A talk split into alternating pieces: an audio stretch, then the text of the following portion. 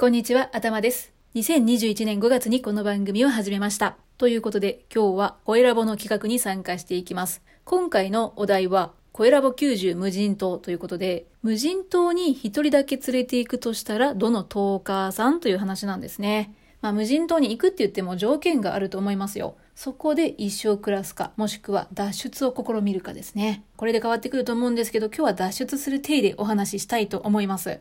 皆さん、キャストアウェイっていうトム・ハンクスさんが主演の映画見たことありますか？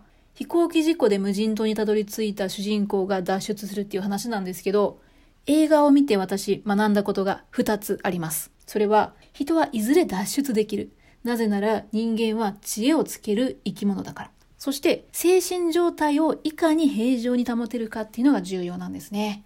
だからストレスを取り除いたり、癒しを与えてくれる存在っていうのが必要なんですよ。で、脱出するまでの生活をいかに健康的に過ごせるかという観点では、生き物を取るまでって時間も労力もかかるじゃないですか。だから自生している植物が食べられるかっていうのね、判断できるのすごい重要なんですよね。はい、皆さん、うすうすお分かりじゃないでしょうか。食べられる植物を見分けられる。そして植物を育てられる。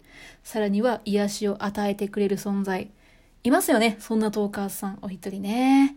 ということで、私が無人島に一緒に行っていただきたい、そんなトーカーさんは、